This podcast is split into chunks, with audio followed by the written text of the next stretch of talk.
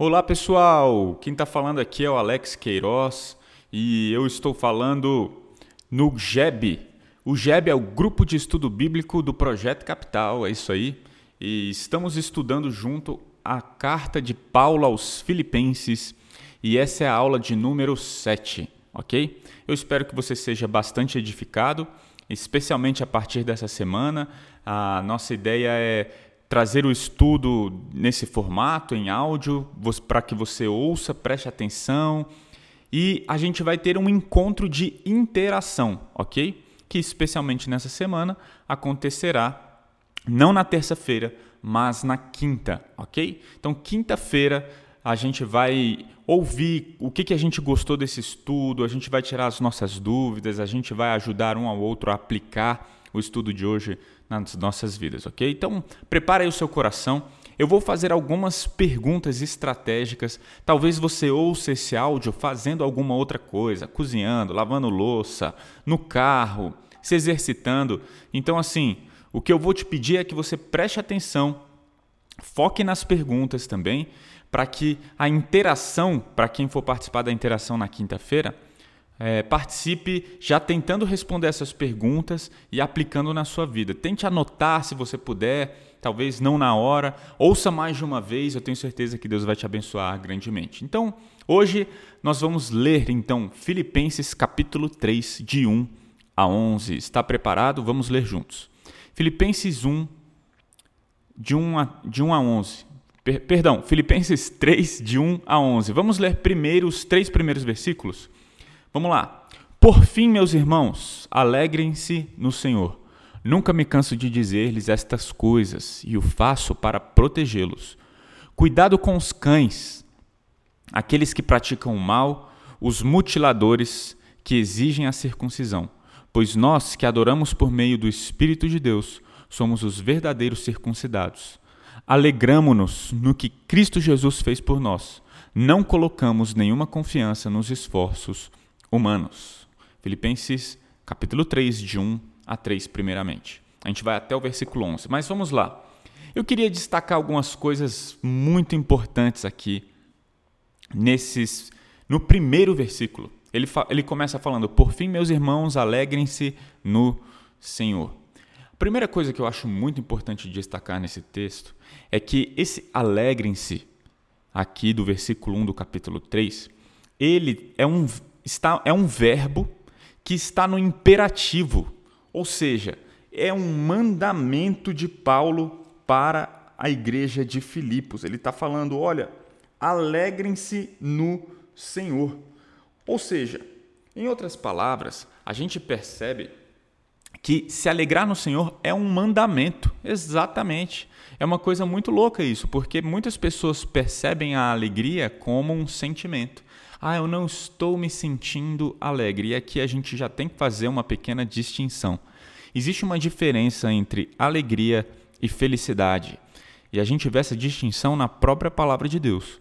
Por exemplo, a Bíblia fala para nós nos, ale... nós nos alegrarmos com os que se alegram e chorarmos com os que choram, por exemplo. Então, quando a gente vê que Paulo está mandando, mandando as pessoas se alegrar, Parece assim, então quer dizer que o crente não pode chorar, não pode se entristecer? A resposta é não. Nós devemos chorar com os que choram. E existe espaço sim para o lamento, para o choro. Quantos salmos na Bíblia a gente vê do salmista se lamentando, chorando diante da presença de Deus, porque está abatida a minha alma, porque te perturba dentro de mim. Então, assim, existe espaço sim para o sofrimento, para o choro, para o luto. Tudo isso é muito importante, mas existe uma alegria, uma diferença entre alegria e felicidade. A felicidade está mais atrelada a esse sentimento, né? É, a felicidade ela está mais atrelada a isso que nós queremos dizer com algo, com coisas circunstanciais que nos trazem felicidade ou tristeza. Entretanto, a alegria ela sobrepuja as circunstâncias. A alegria ela está acima. É possível eu estar em luto e alegre. É possível eu estar em pranto e alegre. E é essa alegria aqui que a, a, a alegria a qual Paulo se refere aqui.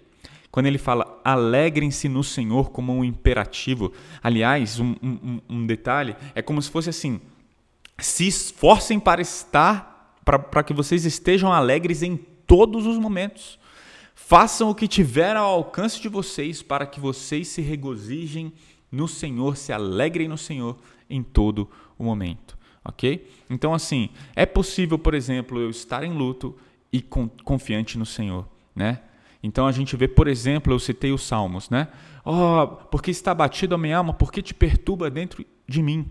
A gente vê o final do salmo, que, o que, que o salmista faz? De um salmo de lamento, olha o final. Ele fala: Mas eu me alegro no Senhor, a minha confiança está no Senhor, o Senhor é minha força.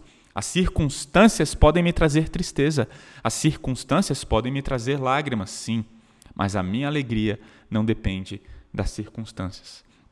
Ok? E aqui a gente tem que entender também uma coisa, aqui no primeiro versículo, porque ele fala: Por fim, meus irmãos, alegrem-se no Senhor. Gente, a possibilidade de se alegrar, de experimentar essa alegria a qual Paulo se refere aqui, só é possível por pessoas regeneradas. Ele está falando meus irmãos. E talvez você, você ouça isso e fale: Ah, como assim? Você está falando que quem não entregou a vida a Jesus não é alegre? Olha, eu vou falar uma coisa para você. Quem não entregou a vida a Jesus pode experimentar muita felicidade. Quem não entregou a vida a Jesus pode experimentar muita, muitos tipos de alegrias e felicidades. Mas essa alegria em Deus só experimenta quem um dia teve um encontro com Jesus eu diria que não tem como uma pessoa se alegrar no meio de sofrimentos terríveis se não tiver tido um encontro com Deus. Me lembro de uma vez, eu estava com uma dor terrível, eu tenho hérnia de disco, estava no hospital e uma pessoa ali me acompanhava no hospital e aquela pessoa não entregou a vida a Jesus. E eu lembro que depois, quando eu saí do hospital, eu fui comer alguma coisa com aquela pessoa. E eu vi ali uma grande oportunidade. Eu virei, virei para ela e falei: Você sabia que se eu não melhorar, se eu continuar com essa dor terrível nas costas para o resto da minha vida, eu ainda assim vou ser a pessoa mais feliz do mundo? A pessoa, sem entender, falou: Como assim? Como isso é possível? Ele falou: Será? Eu falei: É, porque a minha alegria não depende dessa dor sair. A minha alegria não depende das circunstâncias, eu sou alegre em Jesus. Ali eu tive uma das grandes oportunidades de falar sobre o que Jesus faz nas nossas vidas para aquela pessoa. Eu lembro que ao final ali daquele que a gente comeu, a gente almoçou às 5 horas da tarde, porque eu passei a tarde inteira tomando morfina na veia de tanta dor que eu estava, mas eu tive ali uma grande oportunidade de testemunhar dessa alegria que só Jesus pode dar. Então, olha só a riqueza, meus irmãos, do versículo 1. Por fim, meus irmãos, alegrem-se no Senhor. E outra coisa que eu preciso destacar: alegrem-se no Senhor. A fonte da alegria é o próprio Deus, a fonte da alegria é o próprio Cristo. Amo a frase do, de John Piper quando ele diz: Deus é mais glorificado em nós quando estamos mais satisfeitos nele. Gente, nós só vamos experimentar a maior alegria da, no mundo quando entendermos que a fonte da alegria é o próprio Deus. É o próprio Deus. Entende? Como que a gente glorifica a Deus? Quando nós nos deleitamos e nos satisfazemos no próprio Deus. É assim. Quando Ele é a nossa alegria, então vamos experimentar a verdadeira e mais profunda alegria que podemos experimentar nessa vida. Ok? Então, aqui a primeira pergunta, não apenas para a nossa interação de quinta-feira, mas para a nossa interação, para você que, que ouve. Comece respondendo: qual é a fonte da sua alegria? Será que quando as coisas não estão bem no trabalho, você perde o seu contentamento? Será que você, em meio às circunstâncias difíceis da sua vida, consegue se alegrar no Senhor? Será que você está colocando em prática esse imperativo que Paulo colocou aqui, quando ele falou: alegrem-se no Senhor? Será que você está fazendo do Senhor, de Jesus, a sua maior alegria? Será que você pode falar como Paulo em Gálatas 6,14, quando ele diz que a alegria dele, a glória dele é pertencer a Cristo Jesus e se alegrar em Cristo Jesus? Então, assim, essa é a pergunta número um. Qual é a fonte da sua alegria? É o seu trabalho? É o sucesso no seu trabalho?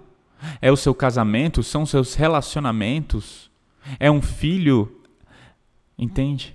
Tudo isso pode te trazer felicidade, tudo isso pode te trazer alegria. Mas será que a fonte da sua alegria é o Senhor?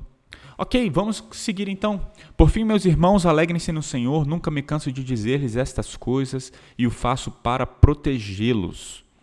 Então, ele, ele fala isso para nos proteger. Vamos entender melhor nos próximos versículos. Proteger do quê? Cuidado com os cães, versículos, versículo 2. Aqueles, cuidado com aqueles que praticam o mal, cuidado com os mutiladores que exigem a circuncisão Pois nós, que adoramos por meio do Espírito de Deus, somos os verdadeiros circuncidados. Alegramo-nos no que Cristo Jesus fez por nós. Não colocamos nenhuma confiança nos esforços humanos. Preste atenção que Paulo está fazendo um alerta. Se nós lermos, dependendo da versão, a gente vai ver essa palavra cuidado se repetindo três vezes. Cuidado com os cães, cuidado com os que praticam mal, cuidados com aqueles que exigem a circuncisão. Por quê? Por que cuidado com eles? Porque Paulo se refere aqui a judaizantes, em primeiro lugar, que estavam fazendo, acrescentando ao evangelho algum tipo de obra. Ok? Então, existe, Paulo evangelizou lá a igreja de Filipos, a gente vê lá em Atos capítulo 16 como que Paulo fundou a igreja lá de Filipos. E depois que Paulo saiu para continuar sua missão, empregar o evangelho por toda a terra, alguns judaizantes, ou seja, judeus, foram até lá a cidade de Filipos e começaram a falar, assim como na, na carta aos Gálatas. Começaram a falar: olha, vocês são salvos por Jesus, mas vocês precisam se circuncidar. Porque se vocês não se tornarem judeus, vocês não serão salvos. E Paulo está falando: esse é um falso evangelho. Sabe o que é o verdadeiro evangelho? O verdadeiro evangelho é aquele que entende que a salvação é única e exclusivamente por meio de Cristo Jesus. Não existe outro meio que nos salva, é só a fé em Cristo Jesus. Não é fé mais alguma coisa. Olha, crê em Jesus, mas você precisa ser bom. Não, porque a bondade é Jesus, ele é bom. Só existe um que é bom e este é Cristo Jesus. Este é Deus. Então a gente tem que entender o que que nós devemos tomar cuidado com uma falsa teologia. Falsa teologia. Agora entende quando ele fala no versículo 1: Nunca me canso de dizer-lhes essas coisas, que vocês precisam se alegrar no Senhor, e o faço para protegê-los. Eu estou fazendo isso para vocês proteger vocês, porque uma falsa teologia produz uma vida afastada de Deus. Existem muitas igrejas que estão falando: olha, vem para Jesus e Deus vai abençoar as suas circunstâncias. O que Paulo está falando é: alegrem-se no Senhor, independente das suas circunstâncias. Você pode se alegrar no Senhor em meio de circunstâncias difíceis. Você não precisa confiar nas suas obras para você ser salvo. Cuidado com essas pessoas que estão pregando uma falsa teologia, falando que vocês precisam se circuncidar para ser salvos, porque isso não é verdade. Cuidado. Contentamento é Jesus. Você não precisa estar em um bom emprego para ser alegre. Você não precisa estar em um bom casamento para estar contente. Você pode estar contente e alegre em toda e qualquer circunstância. Entende? Então, alegrem-se no Senhor. E aqui o versículo 3 ele fala: Pois nós que adoramos por meio do Espírito de Deus somos os verdadeiros circuncidados. Alegramos-nos no que Cristo Jesus fez por nós. Não colocamos nenhuma confiança nos esforços humanos. Segunda pergunta: Você entende o que Jesus fez por você? Você se alegra no que Jesus fez por você mais do que qualquer outra coisa? Você pode se alegrar em se juntar com os amigos e comer uma deliciosa picanha no churrasco. Hum. Você pode comer um delicioso sushi e se alegrar.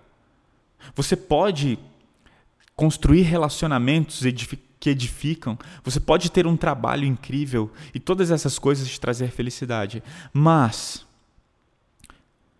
existe algo que te dá mais alegria do que lembrar o que Cristo Jesus fez por você? Quando você se lembra do que Cristo Jesus fez, como você reage? Quando cantamos juntos como igreja músicas que falam sobre o que Jesus fez, como você reage?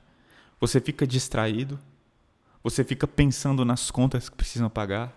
Você fica pensando nos problemas da sua vida? Ou você consegue se alegrar no momento de cântico, no seu dia a dia, o que Cristo Jesus fez por você? Será que Jesus é a sua maior alegria? Beleza? Então vamos seguir. A gente vai ler agora os versículos 4 a 7 de Filipenses, capítulo 3, ok? Filipenses 3, de 4 a 7, a gente viu os três primeiros versículos, e nesses quatro versículos que a gente vai ler, a gente vai ver quem era Paulo antes da conversão, a gente vai ver o testemunho de Saulo, que antes de Paulo ser Paulo, ele era chamado de Paulo. E olha só, ele falou assim: ainda que se outros pensam ter motivos para confiar nos próprios esforços, eu teria ainda mais. Eu fui circuncidado com oito dias de vida. Sou israelita de nascido, de nascimento, da tribo de Benjamim, um verdadeiro hebreu. Era membro dos fariseus, extremamente obediente à lei judaica. Era tão zeloso que perseguia a igreja. E quanto à justiça, cumpria a lei com todo rigor.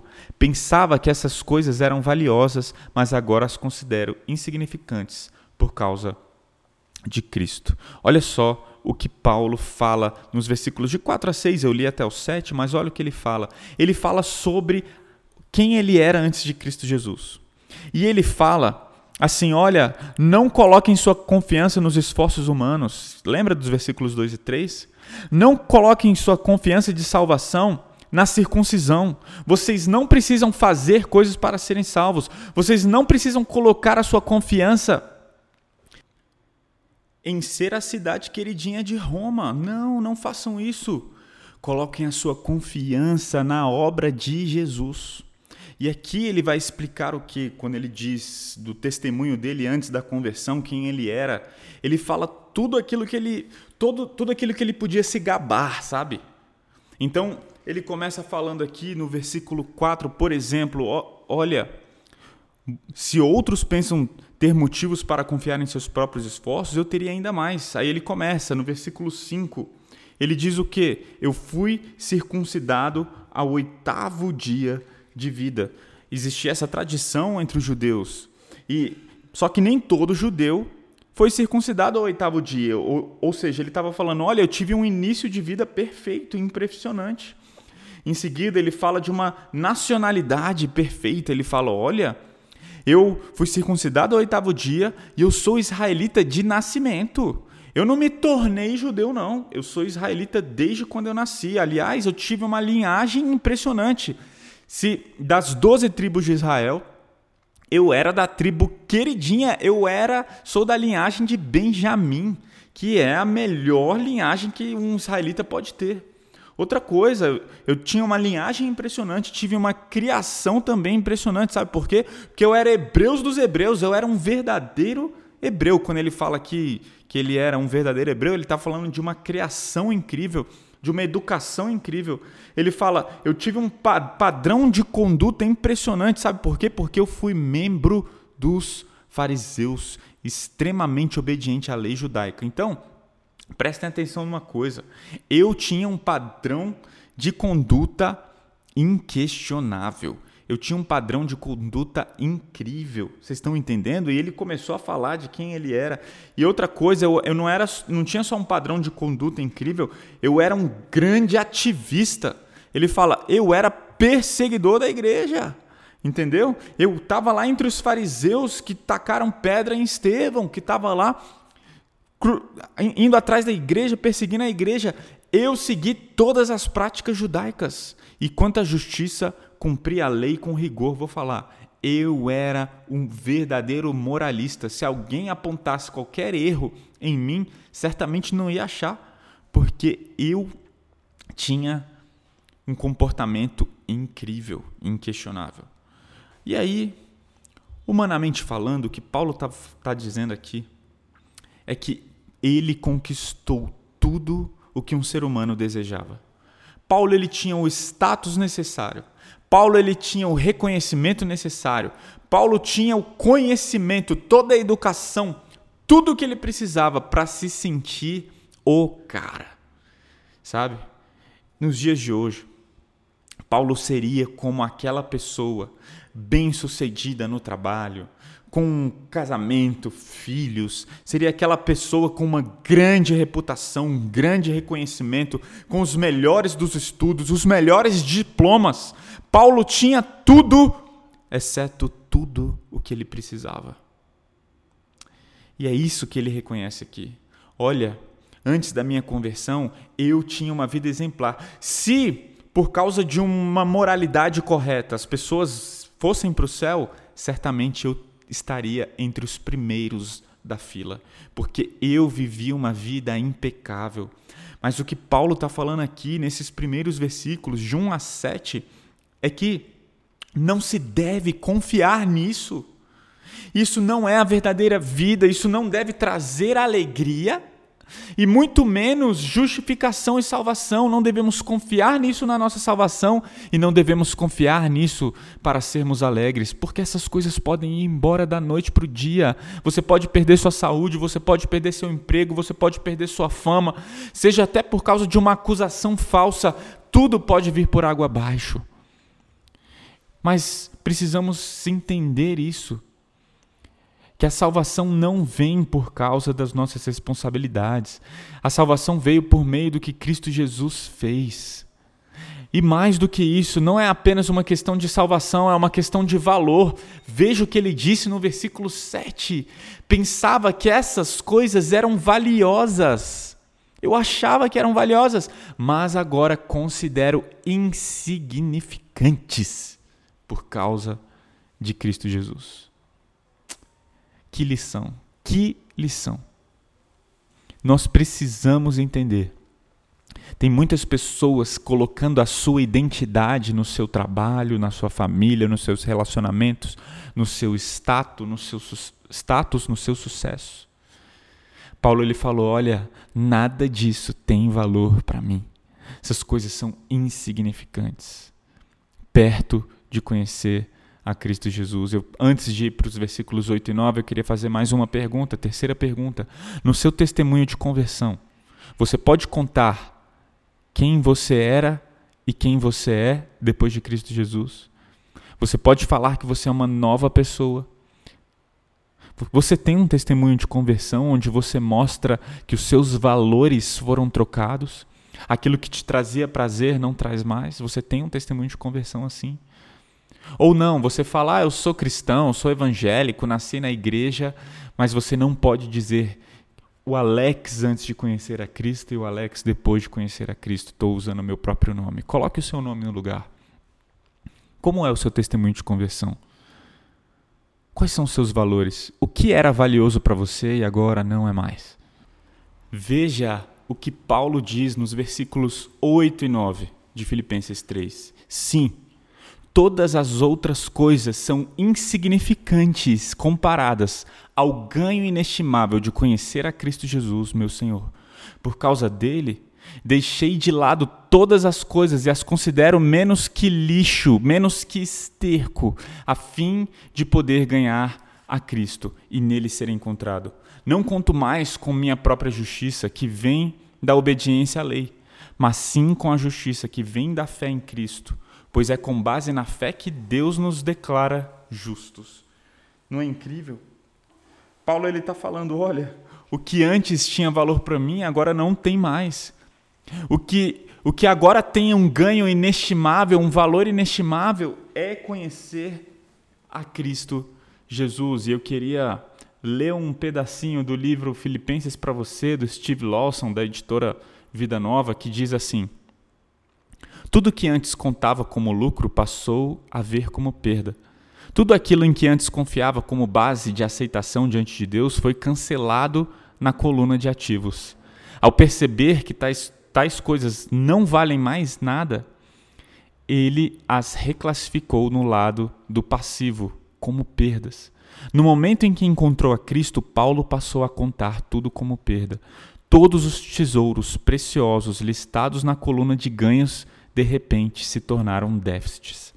Paulo imediatamente viu esses tesouros como aquilo que o condenaria, não porque fossem maus em si mesmos, mas porque constituíam uma dívida enorme a partir do momento em que ele confiava nessas coisas. Preste atenção de forma arrogante para garantir sua entrada no céu.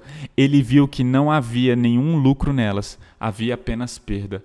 E aqui vem uma pergunta: você já fez essa transferência em sua vida? Chegou um momento em que você conheceu Jesus Cristo e, ao se encontrar com Cristo, percebeu que tudo aquilo em que confiava, tudo que esperava, simplesmente evaporou no ar? Uau! Não é incrível? Não é incrível ver a paixão de Paulo por conhecer a Cristo Jesus? Eu acho que quando a gente lê esse texto, a gente pensa, Paulo era um antes de Cristo e outro depois de Cristo. E é assim que tem que ser. Isso é uma verdadeira conversão. A nossa vida muda. E o que muda na nossa vida? O nosso deleite muda. O nosso prazer muda. A nossa alegria muda. Agora não vivemos mais para os nossos prazeres ou para o nosso deleite, vivemos para nos alegrar no nosso Salvador. Salmo 73, 25 e 26 dizem: Quem mais tenho eu no céu senão a ti? E te desejo mais que qualquer coisa na terra. Minha saúde pode acabar, meu espírito fraquejar, mas Deus continua sendo a força de meu coração, Ele é a minha possessão para sempre. É isso nós, Paulo encontrou essa alegria inestimável em Cristo Jesus. Você encontrou essa alegria inestimável em Cristo Jesus?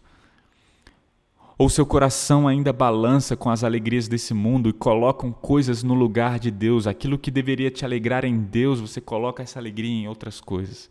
Salmo 16, 11, 11 diz: Tu me mostrarás o caminho da vida e me darás a alegria de tua presença e o prazer de viver contigo para sempre. É isso. É isso. Deus é mais glorificado em nós quando estamos mais satisfeitos nele. Precisamos, nos a, a, precisamos aprender a nos deleitar no Senhor e a confiar nele, vê-lo como o bem mais precioso e valioso das nossas vidas. Repito a pergunta: você já transferiu os valores da sua vida e colocou Cristo como seu bem maior? Responda essa pergunta. Saia da religião e venha para Jesus. Conhecer a Jesus é mais do que conhecê-lo intelectualmente, entende? Não é saber o que Jesus fez por você, mas é experimentar, é viver, deixar isso tocar a sua vida, o seu coração e mudar o seu dia a dia. É sobre isso que, que a gente prega. O Evangelho não é apenas algo intelectual, é algo que toma o nosso coração e a nossa vida. É o propósito para o qual nós acordamos de manhã. E eu quero encerrar então com os versículos 10 e 11. Filipenses 3, 10 e 11. Quero conhecer a Cristo e experimentar o grande poder que o ressuscitou. Quero sofrer com Ele, participando de Sua morte, para de alguma forma alcançar a ressurreição dos mortos. Queria trazer algumas lições aqui. A primeira, perceba que Paulo agora tem uma nova prioridade. Quero conhecer a Cristo e experimentar o grande poder que o ressuscitou. Agora Paulo vive para, para conhecer mais Jesus. Isso não significa que ele não conhecia, porque ele falou no versículo 8: Olha, depois que eu conheci a Jesus, o valor inestimável de conhecer a Jesus, para mim tudo se é, passou a ser esterco se comparado com Cristo Jesus. Então ele conheceu a Cristo, mas é um viver em novidade de vida, é um conhecer constantemente, dia após dia, cada vez mais. Eu quero conhecer cada vez mais a Cristo Jesus. A prioridade de Paulo agora é essa. Será que você quer conhecer mais de Cristo Jesus? Ou você quer saber apenas aos domingos? Ou nem aos, nos domingos? Agora, a nossa prioridade é estudar a Sua palavra, é encontrar deleite na palavra de Deus e conhecer mais de Cristo Jesus. É gastar tempo em oração, num relacionamento com Ele. Lembre-se que Paulo diz: para mim o viver é Cristo. Agora a minha vida é para Ele, não é mais para mim. Lembre-se da, da missão que Paulo recebeu. Jesus morreu por todos para que os que vivem não vivam mais para si mesmos, mas para viver por aquele que por eles morreu e ressuscitou. Agora a minha vida é para viver para Ele, e o meu deleite está em conhecer mais quem Ele é. Uma nova prioridade, mas também um novo poder. Paulo não é transformado pelas suas forças. E ele sabia disso. Quero conhecer a Cristo e experimentar o grande poder que ressuscitou a Cristo. E sabe como a gente vê esse poder nas nossas vidas? Quando nós somos transformados à imagem de Cristo Jesus, dia após dia. Para transformar pessoas, precisamos em, antes experimentar o poder que nos transforma de dentro para fora. Quanto mais conhecemos a Jesus, mais estamos dispostos a sofrer por Ele. Essa é a terceira coisa que eu queria destacar. É uma nova disposição. Eu quero conhecer a Cristo, eu quero experimentar o seu poder e eu quero sofrer com Ele. Uma nova disposição, porque quanto mais conhecemos a Jesus, mais dispostos a sofrer por Ele, a negar o nosso eu, tomar a nossa cruz por amor e gratidão a Ele, nós fazemos. Nossa alegria não é mais uma vida estável e confortável aqui nessa terra. A nossa alegria agora é fazer Jesus conhecido. Preste atenção o que diz 2 Timóteo capítulo 3, versículo 12, deixe que esse versículo impacte a sua vida agora. 2 Timóteo 3,12 diz: Sim, todos os que desejam ter uma vida de devoção em Cristo Jesus sofrerão perseguições. Nós precisamos aprender a abnegar a nossa vida. Filipenses 1, 29 foi nos dado não apenas o privilégio de crer em Cristo, mas o privilégio de sofrer por causa do seu nome, por quem Ele é. Colossenses 1, 24. Alegre-me quando sofro por vocês em meu corpo, pois participo dos sofrimentos de Jesus Cristo, que continuam em favor de seu corpo, a igreja. Jesus falou: o servo não é maior que o seu senhor. Se perseguiram a mim, perseguirão a vós. Entende? E por último, queria encerrar então essa aula, esse áudio, com o versículo 11 que diz: Para, de alguma forma, alcançar a ressurreição dos mortos. Eu falei uma nova prioridade, um novo poder, uma nova disposição e, por último, uma nova expectativa. Quem participa dos sofrimentos de Cristo recebe a promessa de participar da sua glória. Quem participa dos sofrimentos de Jesus, um dia estará com ele participando de sua glória. Romanos capítulo 8, 17 e 18 diz: Se somos seus filhos, então somos seus herdeiros e, portanto, co-herdeiros com Cristo. Se de fato participamos de seu sofrimento, participaremos também de Sua glória. Considero que o nosso sofrimento de agora não é nada comparado com a glória que Ele nos revelará mais tarde. Então, nós participamos sim dos sofrimentos, nós nos doamos por amor a Cristo Jesus, nos doamos por amor, nos doamos por amor à igreja, pelo corpo de Cristo. Nós queremos ser cor-participantes sim da sua glória, mas antes precisamos ser participantes dos seus sofrimentos. Queremos renunciar o nosso eu, a nossa vida, por amor a Ele. Nos alegrando nele, nos deleitando nele aqui nessa terra. E a nossa expectativa é que um dia receberemos a promessa de ressuscitarmos e estarmos para sempre ao lado dele, desfrutando do deleite da sua glória por toda a eternidade. Deus te abençoe. Nos vemos na, nessa semana, na quinta-feira, para a nossa interação. Posso orar? Deus, muito obrigado por essa mensagem. Fale aos nossos corações e que possamos ser praticantes dessa palavra. Em nome de Jesus. Amém. Deus te abençoe.